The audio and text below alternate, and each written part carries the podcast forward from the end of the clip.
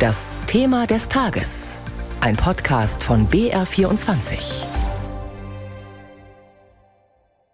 Überraschungsbesuch in der Ukraine. Bundespräsident Frank-Walter Steinmeier ist in der Nacht mit dem Zug nach Kiew gereist. Heute Vormittag ging es dann weiter in den Norden an die Grenze zu Belarus und Russland. Am Abend steht noch ein Gespräch mit dem ukrainischen Präsidenten Zelensky auf dem Programm.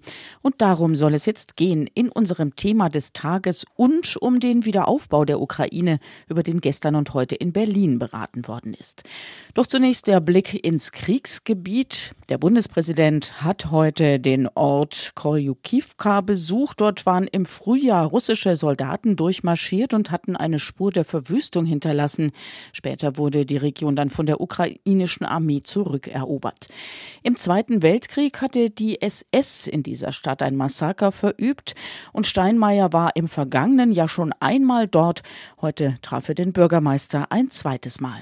Damals haben wir über die schreckliche Geschichte sprechen müssen, mit der wir Deutsche mit ihrer Stadt verbunden sind. Herr Bundespräsident, wir würden hier lang. Steinmeier wurde in einen Schutzraum gebracht aus Sicherheitsgründen. Und mit dem Bundespräsidenten unterwegs ist meine Kollegin Rebecca Barth. Mit ihr hat Holger Roman gesprochen. Frau Barth, Steinmeier hatte noch in Kiew gesagt, er freue sich auf die Begegnungen im Norden der Ukraine. Ist daraus denn überhaupt was geworden? Tatsächlich, wir haben es ja eben gehört, ganz kurz nach seiner Ankunft in Koryukivka gab es Luftalarm, haben die Sirenen begonnen zu heulen, aber wir sind dann alle gemeinsam, dieser ganze Tross an Journalisten, Sicherheitsmenschen, sein Team und auch der Bürgermeister in den nächsten Shelter, in den nächsten Keller gelaufen und dort konnte er dann die Menschen treffen, die er eigentlich in einem Museum in diesem kleinen Ort treffen wollte. Was hat er denn vom Alltag der Menschen mitbekommen? Gibt es da Strom und fließend Wasser nach wie vor? Wie geht es den Kindern? Gibt es genug Ärzte und so weiter?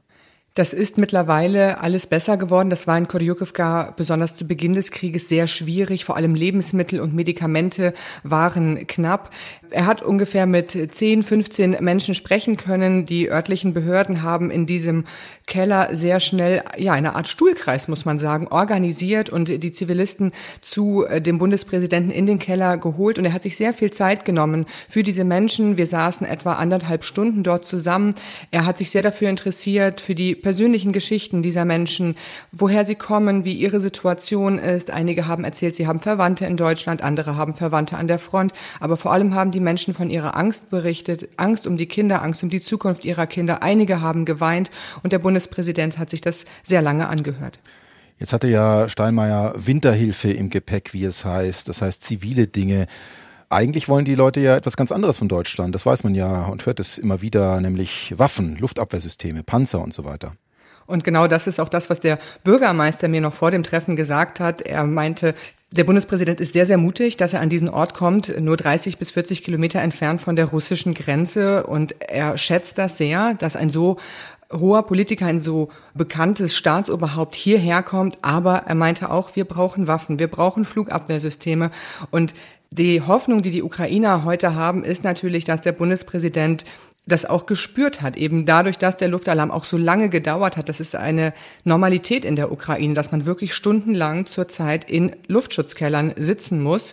Und die Menschen haben die Hoffnung, dass Deutschland da noch mehr liefert. Frau Barth, letzte Frage. Heute Abend ist noch ein Treffen mit dem Kollegen Zelensky anberaumt. Das könnte ein schwieriger Termin werden, denn zu Anfang des Jahres war Steinmeier zunächst ausgeladen worden und zur Persona non grata erklärt. Ist das ausgeräumt mittlerweile? Nun, darüber kann man natürlich zum aktuellen Zeitpunkt nur spekulieren. Was ich heute in Koryukivka erlebt habe, war sehr viel Dankbarkeit, dass äh, der Bundespräsident endlich gekommen ist. Allgemein erlebe ich sehr viel Dankbarkeit in der Ukraine gegenüber Deutschland und auch der ehemalige Außenminister Klimkin hat uns im Interview gesagt, das ist eben ein Zeichen der Solidarität. Es zeigt uns, dass wir nicht alleine sind und das ist gerade für die Ukrainer sehr, sehr wichtig und deswegen erwarte ich heute Abend persönlich keinen großen Eklat, aber wir müssen es natürlich natürlich abwarten. Rebecca Barth war das. Sie begleitet Bundespräsident Steinmeier bei seinem Ukraine-Besuch. Klar ist, die Schäden im Land sind enorm. Die Ukraine wird viel Unterstützung brauchen, um das Land wiederherzustellen. Bundeskanzler Scholz fordert deshalb einen Marshallplan. Er hat als Vorsitzender der G7 in Berlin eine Wiederaufbaukonferenz organisiert. Die Botschaft, die von der heutigen Konferenz ausgeht, ist klar. Wir stehen als globale Gemeinschaft heute zusammen und wir werden das auch künftig tun. Und Scholz versteht das Treffen nicht als Geberkonferenz. Es geht ihm darum, Strukturen zu organisieren und Verbündete zu werben. Und ich bin jetzt verbunden mit Anita Fünfinger, unserer Hauptstadtkorrespondentin. Anita, wie erfolgreich war Scholz? Er hat viele Menschen an einen Tisch gebracht, die alle ein Ziel haben, der Ukraine zu helfen, und zwar langfristig mit einem Marshallplan. Das ist ein wirklich großes Wort, das auch natürlich Deutschland gut kennt.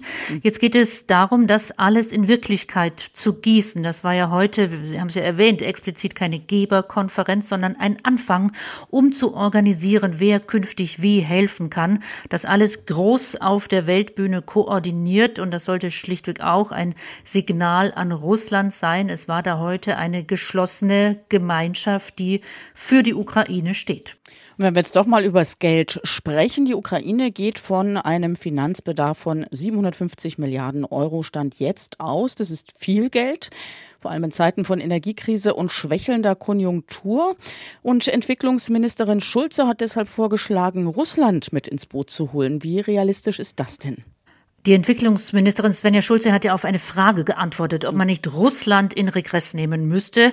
Und sie sagte, natürlich würde ich das gern, aber es gibt dafür kein internationales Gesetz, denn man kann die jetzige Situation dann noch nicht vergleichen, zum Beispiel mit Reparationsforderungen, Regressforderungen nach den Weltkriegen im vergangenen Jahrhundert. Da stand die internationale Gemeinschaft ja gegen einen Kriegsverlierer, der das auch anerkannt hat. Insofern ist das nicht vergleichbar mit der derzeitigen Situation, eben weil dieser Krieg ja auch noch läuft und keiner weiß, wie lange. Anderer Vorschlag, der heute ja auch nochmal gekommen ist vom polnischen Präsidenten Morawiecki, die Gelder von russischen Oligarchen, die ohnehin eingefroren sind, für den Wiederaufbau zu verwenden. Aber auch da ist natürlich die Frage, gibt es dafür eigentlich Gesetz? Kann man das einfach so machen? Fragezeichen beantwortet ist diese Frage nämlich mhm. noch nicht.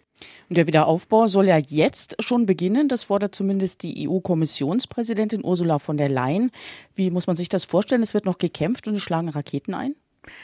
Es ist sehr viel Infrastruktur zerstört worden. Das haben ja heute auch die ukrainischen Teilnehmerinnen und Teilnehmer nochmal ganz deutlich beschrieben und vor Augen geführt. Und allen Teilnehmern heute war klar, bevor der Winter kommt, muss gerade an der Infrastruktur nochmal gearbeitet werden, egal ob dort zum Beispiel es noch Angriffe gibt oder eben nicht. Und das soll auch ein starkes Signal an Russland sein, dass da lauten soll, wir warten nicht, bis das Land völlig zerstört ist, sondern wir versuchen, das Land und seine Einrichtungen am Laufen zu halten und uns nicht mürbe machen zu lassen.